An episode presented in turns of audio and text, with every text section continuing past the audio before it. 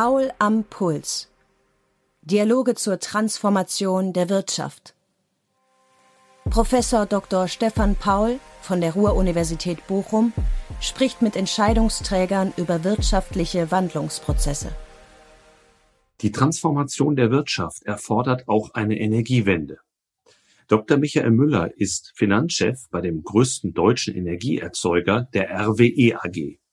Der promovierte Ingenieur hat den Umbau der Energieindustrie während der letzten 15 Jahre in unterschiedlichen Teilgesellschaften des Konzerns miterlebt und mitgestaltet. Mit ihm habe ich über die Dekarbonisierung, den Umstieg auf Erneuerbare und die Versorgungssicherheit gesprochen ebenso wie über steigenden Strombedarf bei schleppendem Netzausbau hierzulande. Wie schaffe ich es auf der einen Seite, Dekarbonisierung voranzutreiben? Wie schaffe ich es auf der anderen Seite aber gleichzeitig Arbeitsplätze und Industrie, äh, Industrie in Deutschland zu halten? Und der letzte wichtige Teil, wie schaffe ich auch die Akzeptanz in der Be Bevölkerung zu schaffen? Das sind so Themen wie Abstandsregelung, das sind Themen wie äh, Stromleitungen nicht in meinem Garten. Das sind so die drei wichtigen Diskussionen. Und da ist natürlich äh, das Thema Technologieführerschaft von Deutschland, die wir heute haben in vielen Bereichen, ein Thema, was wir unbedingt wahren müssen und uns dafür eben auch geschickte Lösungen überlegen müssen und auch wahrscheinlich Kompromisse eingehen müssen. Wir haben eine ganze Menge vor uns. Und das ist vor allen Dingen, was ich gerade eben angesprochen habe, dieses Akzeptanzthema. Wenn wir bei jeder einzelnen Stromleitung klagen und dann wieder Alternativen suchen, dann drehen wir uns im Kreise und verlieren wichtige Zeit. Und das ist ein Thema, was die Politik jetzt angehen muss. In den nächsten Jahren ergibt sich für die Energiewirtschaft ein sprunghaft steigender Investitions- und damit Finanzierungsbedarf und ist trotz der heimischen Herausforderungen eine weitere Internationalisierung notwendig. Wenn Sie auf die Energieindustrie gucken, steht die vor maximalen Investitionsbedarf sowohl auf der Netzseite als auch eben für den Ausbau der neuen Technologien, die ich gerade angesprochen habe. Und das muss man, das sage ich jetzt als Finanzchef ganz pragmatisch sagen, diesen Investitionsbedarf sowohl in Netzen als auch bei Erneuerbaren konnten wir nicht aus einer Hand stemmen. Und damit mit dieser Aufteilung haben wir es eigentlich ermöglicht, dass wir uns auf ein Thema konzentrieren können und dafür auch ausreichend Balance Sheet haben, um das zu ermöglichen. Unser Fokus ist klar der Ausbau der Erneuerbaren, das Thema eben Speicher und, und äh, CO2-arme Backup-Kapazitäten und der damit verbundene Handel. Und da haben wir jetzt keinen speziellen regionalen Fokus, sondern wir sagen, dass wir das durchaus global angehen. Ähm, natürlich haben wir Märkte, ähm, in denen wir sehr stark präsent sind. Und was wir gerade eben angesprochen haben, wir sehen auch viel stärker eine Verzahnung der verschiedenen Elemente. Insofern sagen wir schon, wir wollen uns auf gewisse Länder konzentrieren, wo wir eben anbieten können, die erneuerbaren Erzeugung, Backup-Kapazitäten, Speicherlösung und dann eben perspektivisch auch Wasserstoff- und Kundenlösung. Ähm, aber das sind äh, durchaus auch neben dem Markt Deutschland äh, die Benelux-Länder, das ist, das ist England und wir gucken uns darüber hinaus auch noch weitere Länder an. In Amerika sind wir sehr stark im ähm, Onshore-Bereich und im Solar-Bereich, also insofern deutlich breiter aufgestellt, aber dennoch fokussiert auf gewisse Märkte, wo wir entsprechend dann auch ganzheitlich äh, Themen oder Produkte anbieten können.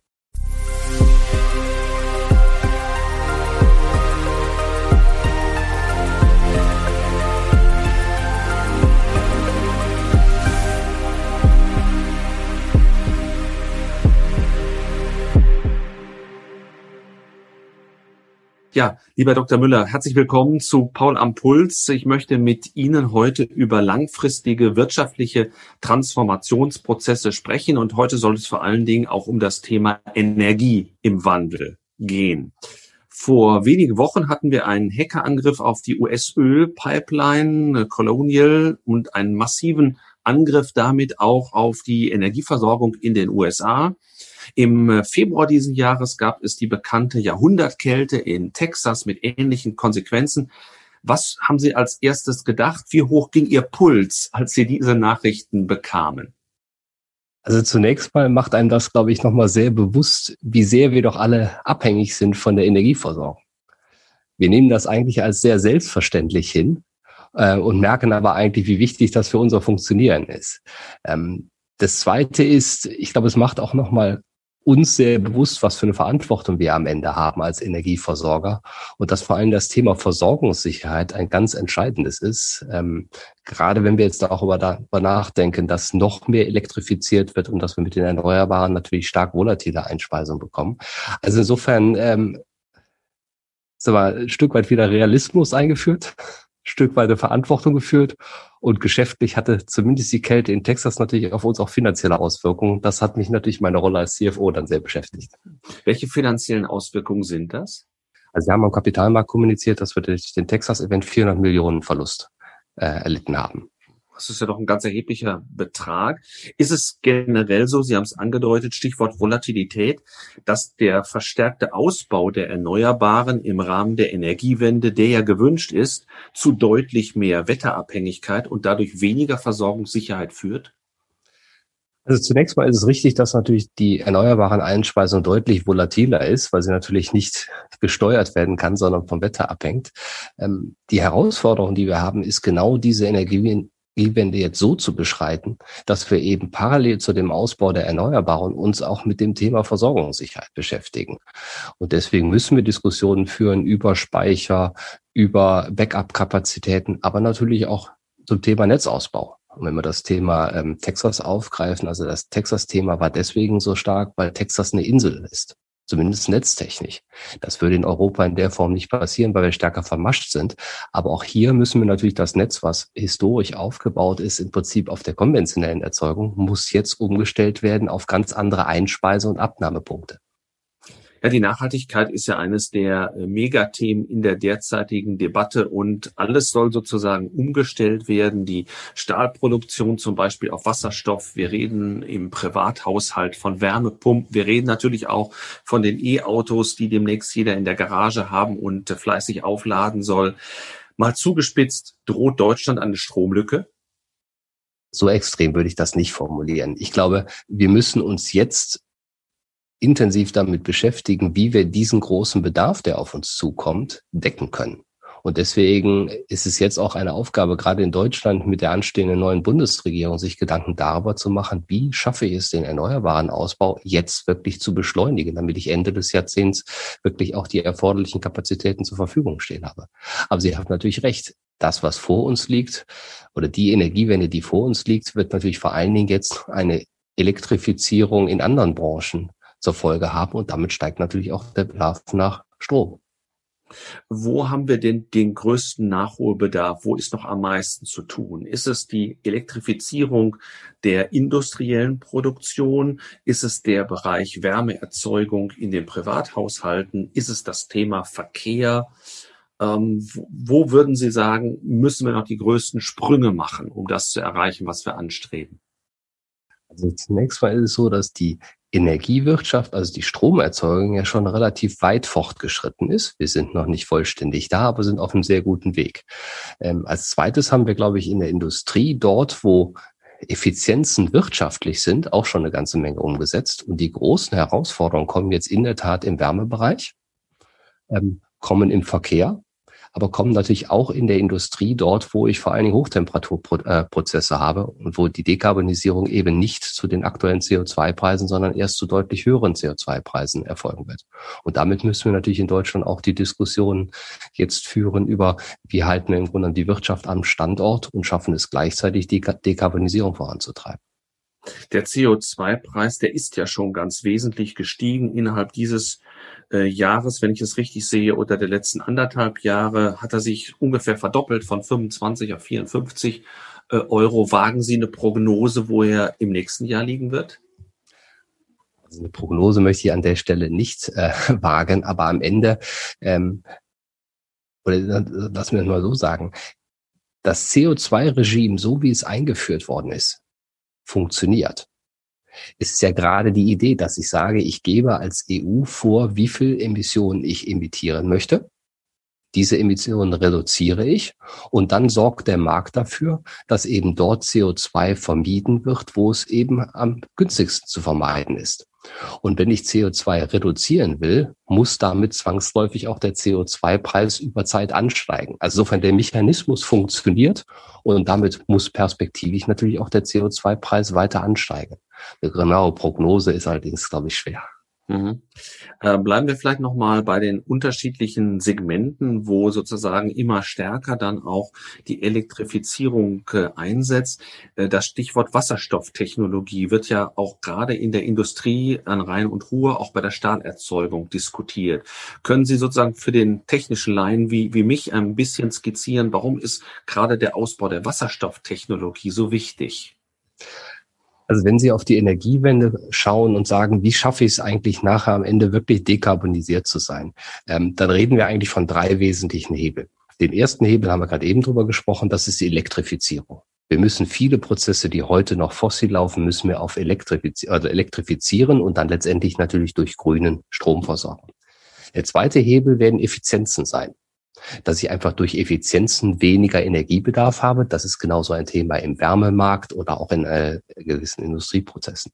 Und dann werde ich einen Rest haben, wo ich nach wie vor noch auf äh, klassische Brennstoffe gehen muss. Und das wird dann das Einsatz, äh, der Einsatzbereich von Wasserstoff sein. So, und das sind zum einen industrielle Prozesse, die im Prinzip auf Wasserstoff basieren, also in der Petrochemie oder Ammoniak für die Düngemittelherstellung. Das sind zum zweiten Hochtemperaturprozesse in der Chemie oder in, auch in der, in der Stahlherstellung oder Zementbranche. Das sind weiterhin dann Prozesse gerade im Transport, wo eben eine Batterie zu schwer ist. Das ist Schwerlastbetrieb. Das ist wahrscheinlich auch in der Schifffahrt oder in der Luftfahrt. Und dann wird es, wir hatten vorhin schon drüber gesprochen, im Bereich Versorgungssicherheit natürlich irgendwann das Thema geben, dass ich auch noch Backup, Backup-Kapazitäten brauche, also Gaskraftwerke, die ich nur dann irgendwann eben nicht mehr mit fossilem Gas, sondern mit Wasserstoff betreiben werde. Hm. Wie ist denn die Wettbewerbsposition Deutschlands bei nachhaltigen Technologien jetzt mal im globalen Kontext gesprochen? Ich würde die Frage ganz gerne aufteilen. Also das eine ist, ich glaube schon, dass wir als Deutschland ähm, technologischen Fähigkeiten haben, was die neuen Technologien angeht, die wir brauchen. Also wenn ich mir angucke, äh, Siemens ist sicher sehr stark im Bereich ähm, Offshore- oder Onshore-Windturbinen. Da ist es sicher eine technologische Stärke. Da haben wir auch Chancen. Auf der anderen Seite muss ich mir natürlich auch die bisherige Industrie in Deutschland angucken und welche Auswirkungen hat eben diese Dekarbonisierung auf die deutsche Industrie. Und da geht es natürlich genau darum, und das wird auch die Herausforderung jetzt für die neue Bundesregierung zu sein, wie schaffe ich es auf der einen Seite Dekarbonisierung voranzutreiben, wie schaffe ich es auf der anderen Seite aber gleichzeitig Arbeitsplätze und Industrie, äh, Industrie in Deutschland zu halten. Und der letzte wichtige Teil, wie schaffe ich auch die Akzeptanz in der Be Bevölkerung zu schaffen. Das sind so Themen wie Abstandsregelungen, das sind Themen wie äh, Stromleitungen, nicht in meinem Garten. Das sind so die drei wichtigen Diskussionen. Und da ist natürlich äh, das Thema Technologieführerschaft von Deutschland, die wir heute haben in vielen Bereichen, ein Thema, was wir unbedingt wahren müssen und uns dafür eben auch geschickte Lösungen überlegen müssen und auch wahrscheinlich Kompromisse eingehen müssen. Beim Thema Akzeptanz kommt natürlich auch äh, der Bereich Netzausbau, den Sie mit dem Stichwort eben schon mal auch eingeführt haben. Äh, angesichts der Planungsverfahren, die wir derzeit bei den Netzausbauaktivitäten haben, äh, kann es dann überhaupt in der notwendigen Geschwindigkeit gelingen, ähm, diesen Netzausbau ähm, tatsächlich durchzuführen? Oder sind wir am Ende gezwungen, sogenannten grauen Strom aus dem Ausland zuzukaufen, weil wir in Deutschland ihn nicht schnell genug, effizient genug äh, durch das Land transportieren können. Ich würde ganz gerne die Frage aus zwei Perspektiven beantworten. Das eine ist, sie würde das Thema grauen Strom jetzt gar nicht per se verteufeln.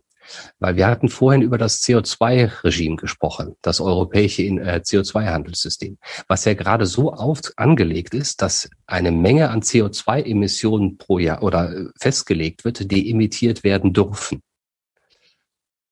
Und insofern ist die CO2-Emission in diesem Sektor begrenzt.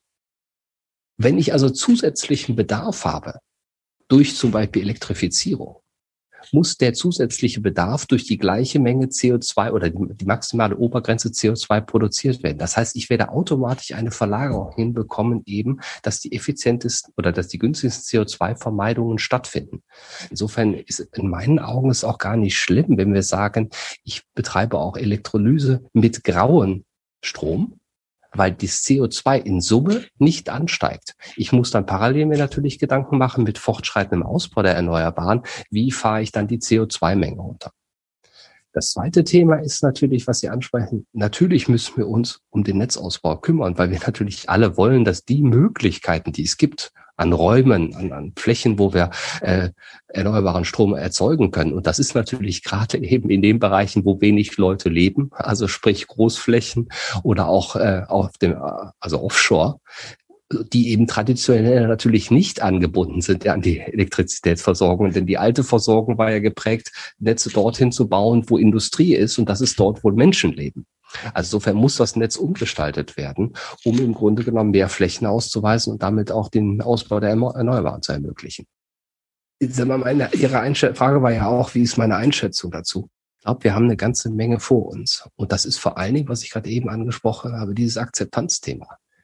Wenn wir bei jeder einzelnen Stromleitung klagen und dann wieder Alternativen suchen, dann drehen wir uns um Kreise und verlieren wichtige Zeit.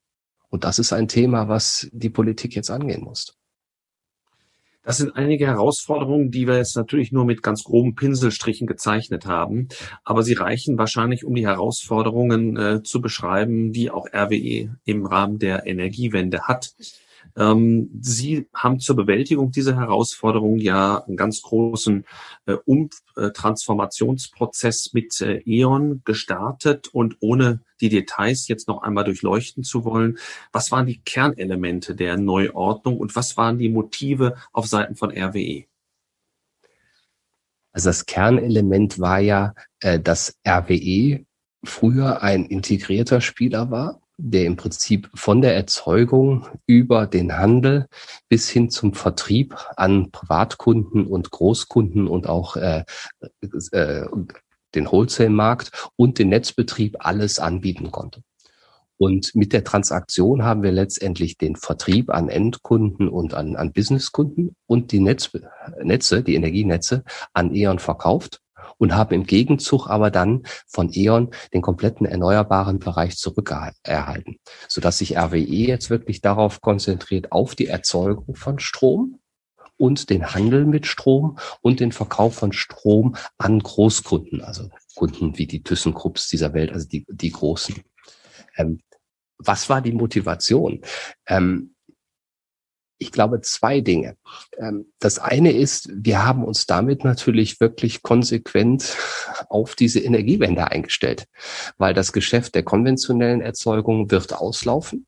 Das müssen wir verantwortungsvoll vorantreiben. Und auf der anderen Seite gilt es aber, diese neuen Technologien, sprich erneuerbare Energien, aber auch Speicher, aber auch Backup-Kapazitäten auszubauen und auszuweiten und damit neue Geschäftsopportunitäten zu eröffnen. Also insofern haben wir uns damit neu strategisch ausgerichtet und können auch von dieser Entwicklung profitieren. Das Zweite ist, wenn Sie auf die Energieindustrie gucken, steht die vor maximalen Investitionsbedarf sowohl auf der Netzseite als auch eben für den Ausbau der neuen Technologien, die ich gerade angesprochen habe. Und das muss man, das sage ich jetzt als Finanzchef ganz pragmatisch sagen, diesen Investitionsbedarf sowohl in Netzen als auch bei Erneuerbaren konnten wir nicht aus einer Hand stemmen. Und damit mit dieser Aufteilung haben wir es eigentlich ermöglicht, dass wir uns auf ein Thema konzentrieren können und dafür auch ausreichend Balance Sheet haben, um das zu ermöglichen. Zur Finanzierung kommen wir gleich noch, aber vielleicht noch mal zu den einzelnen Kundengruppen, wenn Sie uns da noch mal einen Einblick geben könnten. Wer sind die Kundengruppen und welche Gewichte haben Sie bei Ihnen? Das Gros unseres Stroms verkaufen wir über die Wholesale-Märkte. Also im Prinzip an Börsen, wo wir Strom verkaufen, beziehungsweise dann die entsprechenden Brennstoffe dazu kaufen. Also insofern, da steht jetzt keine konkrete Kunde dahinter, sondern das ist im Grunde am Handelsmarkt, wo dann wiederum auf der anderen Seite als Kunden auftreten äh, Retailer, die im Prinzip Strom einkaufen, um ihn dann an ihre Kunden weiter zu verkaufen. Das einzige Kundensegment, was wir nach wie vor noch haben, ist das gerade eben von mir angesprochene Großkundensegment, wo wir wirklich Industrieunternehmen ähm, mit Strom versorgen. Und das ist insofern für uns natürlich auch interessant, wenn wir über das Thema Wasserstoff jetzt nachdenken, weil wir natürlich die Industrie im Prinzip, wir hatten es gerade eben angesprochen, eigentlich jetzt erst vor der Herausforderung steht, wie gestalten Sie Dekarbonisierung? Und da glauben wir natürlich, dass wir erstens mit unserem Produkt Strom und zukünftig mit dem Produkt Wasserstoff natürlich ein interessantes Angebot machen können. Und wir natürlich auch über die Erfahrungen erführen, äh, verfügen der letzten Jahre, wie man dieses Thema konsequent vorantreibt. Insofern glauben wir eigentlich, dass wir mit diesem Kundensegment eine sehr gute Value Proposition haben, um ihnen dort zu helfen und damit eben auch Geschäft zu etablieren. Jetzt sind Sie als Unternehmen, wenn ich das so sagen darf, ja ein großer Tanker. Auf der anderen Seite redet man auch von zunehmender Dezentralität in der Energieerzeugung von privaten Biogas, von Photovoltaikanlagen und Ähnlichem. Ähm, inwiefern tangiert das überhaupt Ihr Geschäftsmodell und glauben Sie, dass man damit signifikante Beiträge zu dem Strombedarf auch ähm, erzeugen kann, den wir brauchen, den wir haben? Wir hatten ja vorhin darüber gesprochen, der Energiebedarf oder der Strombedarf wird massiv ansteigen. Insofern brauchen wir diesen, diese Stromerzeugung, so dass ich da weniger im Moment ein konkurrieren sehe, als im Grunde genommen eine Ergänzung. Also insofern, ich glaube, wir brauchen es auf allen äh, Schienen, dass wir hier vorankommen. Ich glaube, volkswirtschaftlich müssen wir natürlich am Ende sehen, was ist das Effizienteste. Aber dadurch, dass der Bedarf im Moment groß ist, ist, glaube ich, auch gut, dass wir sowohl dezentrale Erzeugung haben, als im Grunde genommen auch zentrale oder zentrale Einheiten wie eben große Offshore-Windeinheiten, äh, die wir entsprechend anbieten. In Deutschland gibt es genug Probleme, gibt es genug Herausforderungen. Auf der anderen Seite haben wir eben über Texas gesprochen. Sie haben internationale Aktivitäten. Was ist eigentlich die strategische Logik hinter diesen internationalen Betätigungen? Also unser Fokus ist klar, der Ausbau der Erneuerbaren, das Thema eben Speicher und, und äh, CO2-arme Backup-Kapazitäten und der damit verbundene Handel. Und da haben wir jetzt keinen speziellen regionalen Fokus, sondern wir sagen, dass wir das durchaus global angehen. Ähm, natürlich haben wir Märkte, ähm, in denen wir sehr stark präsent sind. Und was wir gerade eben angesprochen haben, wir sehen auch viel stärker eine Verzahnung der verschiedenen Elemente. Insofern sagen wir schon, wir wollen uns auf gewisse Länder konzentrieren, wo wir eben anbieten können, die erneuerbaren Erzeugung, Backup-Kapazitäten, Speicherlösung und dann eben perspektivisch auch Wasserstoff- und Kundenlösung. Ähm, aber das sind äh, durchaus auch neben dem Markt Deutschland äh, die Benelux-Länder, das ist das ist England und wir gucken uns darüber hinaus auch noch weitere Länder an. In Amerika sind wir sehr stark im ähm, Onshore-Bereich und im Solar-Bereich. Also insofern deutlich breiter aufgestellt, aber dennoch fokussiert auf gewisse Märkte, wo wir entsprechend dann auch ganzheitlich äh, Themen oder Produkte anbieten können. Wer sind Ihre stärksten Konkurrenten hier im Inland und gibt es nochmal ins Ausland geschaut? Vielleicht äh, Unternehmen, wo Sie sagen, das ist eigentlich so ein bisschen Vorbild, da wollen wir hin mit unserer Transformation? Also im Inland also im Grunde genommen ist es, was ich gerade eben ansprach, das ist ein, ein globaler Markt, also mindestens europäisch, wenn nicht auch noch darüber hinausgehend. Ich sprach Amerika gerade an und wir sind auch im Moment äh, daran zu überlegen, wo wir in Asien entsprechend einsteigen. Also insofern, wenn wir von Wettbewerbern reden, dann reden wir eben von den großen erneuerbaren Spielern, sei es eine Iberdrola in Spanien, die auch global tätig ist, eine Enel aus Italien ähm, oder eine Ørsted aus Dänemark, die im Offshore-Bereich sehr stark sind. Also das sind im Prinzip die ähm, oder eine eine, Equinor, die auch im Offshore-Bereich sehr stark sind, oder eine, eine SSI in, äh, auf der äh, englischen Insel. Das sind so unsere Wettbewerber. Ähm, ich sag mal, wir hatten ja gerade eben über die E.ON-Transaktion gesprochen. Ähm, ich glaube, wir sind jetzt sehr vernünftig in dem Bereich gestartet. Wir sind Nummer drei in Europa im erneuerbaren Bereich. Nummer zwei Offshore haben da, glaube ich, eine ganz vernünftige Position. Aber es gibt natürlich andere Spieler, ein Beispiel ist ein Ørsted, die noch früher gestartet sind. Ähm, und ich sag mal, da gibt es, glaube ich, schon einige Dinge, die wir uns abgucken können. Aber ich glaube, uns muss da nicht Angst und Bange sein. Wir sind gut aufgestellt und äh, insofern auch gewappnet für das, was vor uns steht. Äh, bei Unternehmen aus der Pharmabranche äh, um mal in einen anderen Geschäftszweig der Volkswirtschaft zu gucken, ist das Denken in sogenannten Innovationspipelines gängig. Bestimmte Medikamente beispielsweise, die man über sehr lange Fristen hinweg äh, entwickelt. Ähm, welche Innovationen haben Sie zuletzt erfolgreich umgesetzt und wie managen Sie generell Ihre Innovationen? Also vom Geschäftsmodell sind wir natürlich schon etwas anders als die Pharmaindustrie, die ja selber die Entwicklung in-house macht und damit natürlich auch F&E ein großer Teil ist. Ähm, was uns natürlich vor allen Dingen prägt, ist, ähm, sind die Erzeugungskosten im erneuerbaren Bereich. Ähm, und da würde ich jetzt unterscheiden zwischen, ich sag mal, inkrementellen äh, Innovationen. Also wenn ich mir die Kosten angucke von Offshore-Windparks, von Onshore-Windparks und auch Solar, die dramatisch in den letzten Jahren zu, zurückgegangen sind und damit äh, heute auch schon auf einem wettbewerbsfähigen Niveau mit anderen Technologien sind, dann sind das natürlich Innovationen, die natürlich getrieben worden sind bei den Anlagenherstellern, aber die natürlich im Grunde von denen wir natürlich profitieren und die wir sehr eng verfolgen. Also wenn ich Ihnen ein Beispiel geben kann, ähm, die Windparks, äh, die, die Offshore-Windparks, die im Moment in Betrieb sind, haben Turbinengrößen pro einzelne Einheit von ungefähr 6 äh, MW.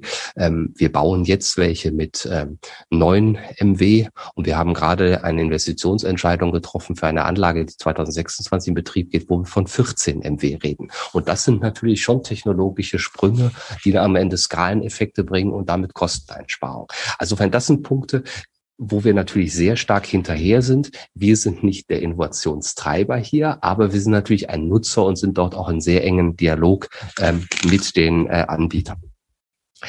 Das zweite sind ähm, drei Technologien, auf die ich gerne angehen würde, die für uns sehr entscheidend sind. Das eine ist das Thema Speicher. Ähm, bei Speichertechnologien sprachen wir das Thema Versorgungssicherheit. Da sehen wir noch weiteres Innovationspotenzial, von dem wir auch profitieren wollen. Das zweite, nächste Thema ist Wasserstoff. Hatten wir auch drüber gesprochen. Ähm, Wasserstoff ist sicher noch ein weites Feld, wo noch nicht klar ist, in welche Richtung es geht. Es ist ein großer Bedarf da und es geht darum, das jetzt zu gestalten. Und in dem Moment, wo das im Prinzip auch äh, Formen annimmt, sehe ich da auch deutliche Kostendegression eben wieder aufgrund von Innovation. Und das letzte ist das Thema Floating Offshore.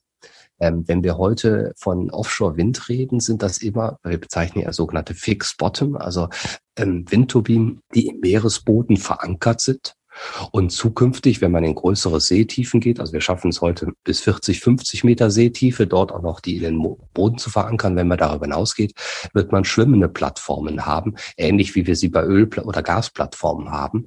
Und das ist schon noch ein technologischer Sprung, der vor uns steht. Ähm, wir haben im Moment drei Projekte laufen, ähm, wo wir das probieren, auch verschiedene Technologien. Und äh, das ist eben ein Thema, was wir auch dann entsprechend eng begleiten. Zweiter großer transformatorischer Megatrend ist ja die Digitalisierung. Was äh, spielt das für eine Rolle für RWE? Ich würde mal als erstes provokativ dagegenhalten. Für mich ist Digitalisierung so ein bisschen ein Buzzword. Ähm, was ist denn eigentlich Digitalisierung? Also am Ende geht es doch darum, Prozesse effizienter zu gestalten. Und äh, die Digitalisierung ermöglicht mich, mir, diese Prozesse noch effizienter zu machen. Und äh, gerade wenn Sie äh, sich einen Energieversorger wie RWE angucken, äh, wir sind ein sehr prozessgetriebenes Unternehmen. Insofern war das immer schon ein Fokus. Insofern würde ich nicht sagen, dass Digitalisierung jetzt für uns etwas Neues ist. Aber über die neuen Technologien, die es gibt, gibt es natürlich weitere Möglichkeiten für die Optimierung. Insofern ist das natürlich äh, stark auch für uns äh, von Bedeutung.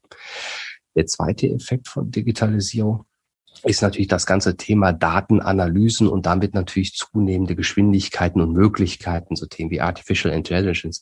Und das spielt natürlich vor allen Dingen in unserem Handelsbereich eine große Rolle. Ich kann eben Marktanalysen viel besser fahren, viel mehr Trends erkennen und natürlich auch im Offshore-Bereich, wo es darum geht, Wetterprognosen zu machen, Windprognosen zu treffen und damit eben auch Vorhersagen über den Einsatz oder auch beispielsweise beim Design von Turbinen in Richtung Aufstellungsorten dergleichen zu machen. Also insofern ein wichtiges Thema. Nur ich sag mal, das ist für mich eigentlich etwas, was in der klassischen DNA von uns eigentlich drin ist, aber was wir natürlich konsequent verfolgen müssen und dann entsprechend auch nutzen müssen diese Klima, diese Wetteranalysen, da kann sich, glaube ich, jeder vorstellen, wie wichtig das gerade bei den Erneuerbaren ist. Da würde mich noch interessieren, machen Sie das überwiegend selbst? Kaufen Sie das zu? Wie gestalten Sie dies? Es ist eine Mischung. Ähm, bei Wetteranalysen geht man typischerweise hin, dass man sich ähm, Wetteranalysen von verschiedenen Anbietern einkauft. Die Kompetenz ist dann allerdings in-house, das entsprechend zu kombinieren und dann auch solche Wetteranalysen von, äh, von Anbietern zu kalibrieren, indem man eben sie mit historischer Prognosegenauigkeit vergleicht und daraus dann eben die richtigen Schlussfolgerungen zieht. Und das Zweite ist natürlich diese ähm, Daten, die man erhält, dann entsprechend optimal in die eigenen Prozesse, in die eigenen Vorhersageprozesse, in die eigenen Vermarktungsprozesse einzubinden. Und das sind dann alles wieder Inhouse-Lösungen. Äh, welche Rolle spielt dann der, der Klimawandel? Da vielleicht nochmal nachgefragt. Gibt es beispielsweise mehr oder weniger Wind, den Sie nutzen können? Spielt die Erwärmung irgendeine Rolle für Sie? Das eigentlich nicht. Ähm, ich sag mal, das sind ja eher langfristige Klimaveränderungen. Also äh, was bei uns natürlich für den Einsatz relevanter sind, sind wirklich kurzfristige Schwankungen. Also wenn ich eben über Tagesprofile rede, über ähm, kurze saisonale Profile. Also das ist eher was für uns an der Stelle wirklich, äh, womit dem wir uns auseinandersetzen. Jetzt haben Sie vorhin schon mal auf den Bereich, auch Ihren Kernbereich der Finanzierung hingewiesen und haben gesagt, da entstehen natürlich durch die Transformation sehr, sehr hohe Finanzierungsbedarfe. Können Sie so ein bisschen, gerade was die längere Frist angeht, sagen, wie Sie Ihren Finanzierungsmix in der RWE gestalten? Also wenn Sie auf die Bilanz von RWE schauen, dann werden Sie erstmal sehen, dass wir sehr hohe Rückstellungen haben.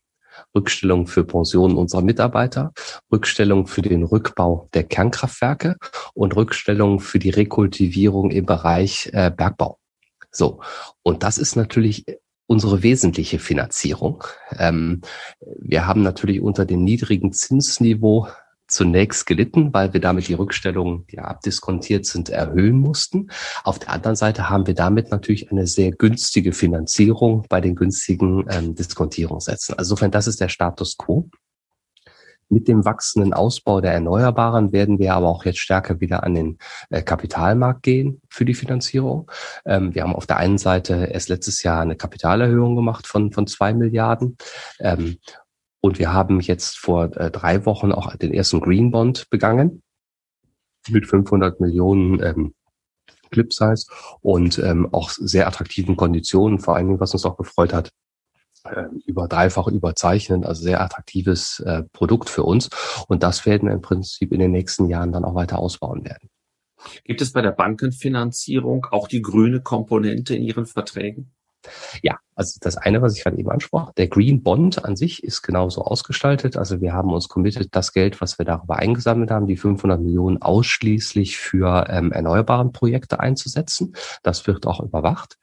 Ähm, darüber hinaus haben wir auch ähm, unsere syndizierte Kreditlinie, die quasi den Liquiditätsbuffer uns zur Verfügung stellt, jetzt gekoppelt an drei ESG-Kriterien. Also wenn die nicht erfüllt werden, müssen wir höhere Vor äh, Bereitstellungszinsen und auch äh, entsprechend äh, Zinsen darauf zahlen.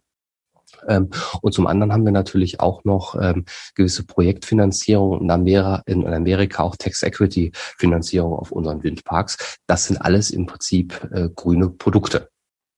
Und von den Volumina her, können Sie so ein bisschen sagen, weil, wie gesagt, die Transformation ja schon dazu führt, dass sie sehr viel investieren müssen, wie sich ihr Finanzbedarf in den letzten, in den nächsten Jahren erhöht, wie er ansteigt?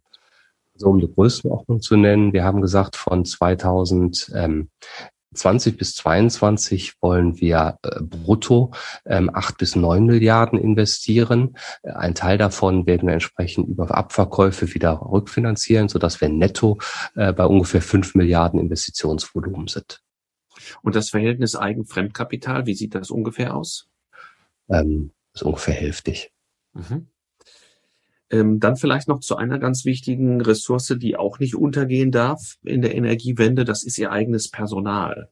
Äh, Im Moment sind noch äh, viele Mitarbeiter, Mitarbeiterinnen in der Stromerzeugung aus Braunkohle, Kernenergie und so weiter tätig. Ähm, welche Rolle spielt ähm, dieser Teil der Belegschaft in den neuen Plänen? Wie wird er sozusagen auch äh, überführt und wie gewinnt man das für die nachhaltige Energieerzeugung qualifizierte Personal, das ja teilweise ganz andere Kompetenzen braucht? Also es ist eine sehr gute Frage, die mit der wir uns natürlich auch sehr intensiv beschäftigen, weil ähm, wenn wir von Nachhaltigkeit reden, ähm, müssen wir uns natürlich auch vor Augen halten, dass Nachhaltigkeit eben nicht nur das Thema CO2 ist, äh, sondern im, der Begriff ESG ist ja bewusst Environment, Social und äh, Corporate Governance oder Governance. Und da ist natürlich das S auch dabei, also im Prinzip die soziale Verantwortung. Ähm, und gerade wenn wir ähm, auf den Ausstieg aus der Kernenergie und der Braunkohle äh, schauen, sind das schon massive ähm, Veränderungen, die da vor uns stehen. Äh, um Zahlen zu nennen, in der Braunkohle werden wir jetzt in den nächsten Jahren ähm, von ungefähr 10.000 Beschäftigten auf, äh, auf ein Drittel der Belegschaft abbauen müssen. Also das ist schon sehr, sehr tiefgreifend. Ähm, was wir dort natürlich machen, zum einen, ähm, wir haben im Rahmen des Kompromisses mit der Bundesregierung und auch mit den ähm, Tarifparteien dort eine sehr vernünftige äh, Regelung erzielt, so dass wir auch ähm, über ähm, Frühverrentungsprogramme oder Abfindungsprogramme hier, hier reden. Ähm, da haben wir natürlich einen, in Anführungsstrichen, Vorteil, dass unsere Belegschaft schon ein höheres Alter hat und wir damit entsprechend Möglichkeiten bieten können. Auf der anderen Seite stellen wir nach wie vor Mitarbeiter auch in diesem Bereich aus und bilden aus, weil wir haben natürlich nach wie vor noch die Rückbauverpflichtung und auch die Rekultivierungsverpflichtung, die wahrscheinlich noch länger laufen wird, als wir beide auf dieser Welt sein werden. Und da braucht es natürlich auch junge Mitarbeiter, die wir einstellen. Ähm, darüber hinaus sind wir natürlich auch an Themen dran, äh, Mitarbeiter zu qualifizieren für neue Ar Arbeiten, ähm, was natürlich auf der anderen Seite auch Flexibilität der Mitarbeiter erfordert, dass sie eben nicht ihren angestammten Arbeitsplatz behalten, sondern durchaus auch mobil sein müssen in andere Bereiche. Das andere Thema ist, und äh, wir haben jetzt ja seit ersten fünften auch ein neues Vorstandsteam hier. Wir haben uns ganz bewusst das Thema Talententwicklung und auch Talentrekrutierung, damit auch People nochmal auf die Agenda gestellt. Ähm, oder als Fokusthema auf die Agenda genommen, weil diese neue RWE natürlich schon anders sein wird. Äh, früher mit der Braunkohle in den Kraftwerken hat sie sehr arbeitsintensive Anlagen. Und äh, mit, Ener mit Windanlagen oder erneuerbaren Anlagen wird es natürlich deutlich es wird intensiver. Also sie haben hohes Investitionsvolumen, aber geringe Personalintensität. Äh, und damit haben sie natürlich auch einen ganz anderen Zusammensetzung des Personals. Also wir brauchen deutlich mehr hochqualifiziertes Personal. Wir sprachen gerade eben über das Thema Digitalisierung, das Thema Wetteranalysen, äh, Vermarktung. Ähm, das sind Fähigkeiten, die wir zukünftig brauchen. Insofern äh, geht es natürlich auch darum, die Belegschaft dorthin zu, zu bewegen und da die optimalen Talente auch zu gewinnen und zu halten. Vielleicht äh, noch eine Frage, weil Sie mehrfach auch auf die neue Bundesregierung äh, angespielt haben. Wenn Sie einen Wunsch frei hätten, äh, was die Politik ganz dringend regeln soll, was wäre das? Also ich glaube, das Erste, was wir sehr positiv beobachten, ist nach diesen Diskussionen rund um das Bundesverfassungsgericht und damit auch das Klimaschutzgesetz, ähm, scheint in Berlin jetzt, nachdem die Klimaschutzziele hochgesetzt worden sind, die Diskussion vom Tisch über Ziele zu diskutieren. Und das ist in meinen Augen auch wichtig, denn mit einem Ziel habe ich noch gar nichts erreicht. Mein Wunsch ist deswegen, dass jetzt auf diese Ziele auch konkrete Maßnahmen folgen. Und ich glaube, über die Maßnahmen haben wir gerade eben schon gesprochen. Das ist eben das Thema, wie weise ich zusätzliche Flächen für Erneuerbare aus? Offshore und Onshore? Wie schaffe ich es, Genehmigungsprozesse zu beschleunigen? Wie beschleunige ich den Netzausbau, damit ich Energie auch wirklich an die Verbraucher heranbekomme? Und wie beschäftige ich mich auch mit dem Thema Backup, also Speicherlösungen oder Backup-Kapazitäten? Das Thema Wasserstoff. Also wir haben, glaube ich, eine ganze Reihe von Themen, wo es nicht um Ziele geht, sondern um konkrete Maßnahmen, dass wir auch, wenn wir in fünf Jahren vielleicht nochmal sprechen, sagen können, jo, da sind wir einen wesentlichen Schritt vorangekommen. Das ist jetzt mein Wunsch. Und da müsste Ihnen doch eigentlich Ihre Eigentümerstruktur, die ja auch dann teilweise aus der Politik herauskommt, helfen. Also aus der Eigentümerstruktur würde ich das nicht argumentieren. Also wir haben natürlich einen sehr engen Dialog auch mit den kommunalen Vertretern bei uns und das hilft natürlich auch ähm, letztendlich unsere ähm, unsere Aussagen im Grunde genommen äh, Nachdruck zu verleihen und da in den Diskurs einzutreten. Ähm, aber am Ende sind das natürlich Entscheidungen, die eher auf bundespolitischer Ebene getroffen und landespolitischer Ebene getroffen werden müssen. Aber ich muss auch da sagen, dass der Dialog auf diesen Ebenen ähm, mittlerweile sehr, sehr konstruktiv ist, weil, wie gesagt, Ziele sind festgelegt und die Politik hat jetzt auch erkannt, jetzt müssen sie Maßnahmen ergreifen. Und da sind sie natürlich auch dankbar für inhaltliche Diskussionen, die wir mit ihnen dort führen können. Was konkret braucht es eigentlich, um das Thema zu beschleunigen? Da würde ich gerne noch ein, zwei persönliche Fragen stellen. Ähm, sie haben die gesamte Unternehmenstransformation der RWE begleitet. Was war für Sie die größte Herausforderung in diesem Prozess? Mir kommt gerade ein, ein äh, Beispiel in den, in den Kopf. Das war ein ehemaliger ähm, Vorstandskollege, der in den Ruhestand ging und äh, der mir dann nachher, äh, ich hatte ihm einen Brief geschrieben und dann schrieb mir einen sehr netten Brief zurück und sagte, ähm, Michael, deine sachlichen Argumente habe ich verstanden. Ich habe ungefähr zwei Jahre gebraucht, sie emotional zu verstehen. Und ich glaube, das ist die große Herausforderung.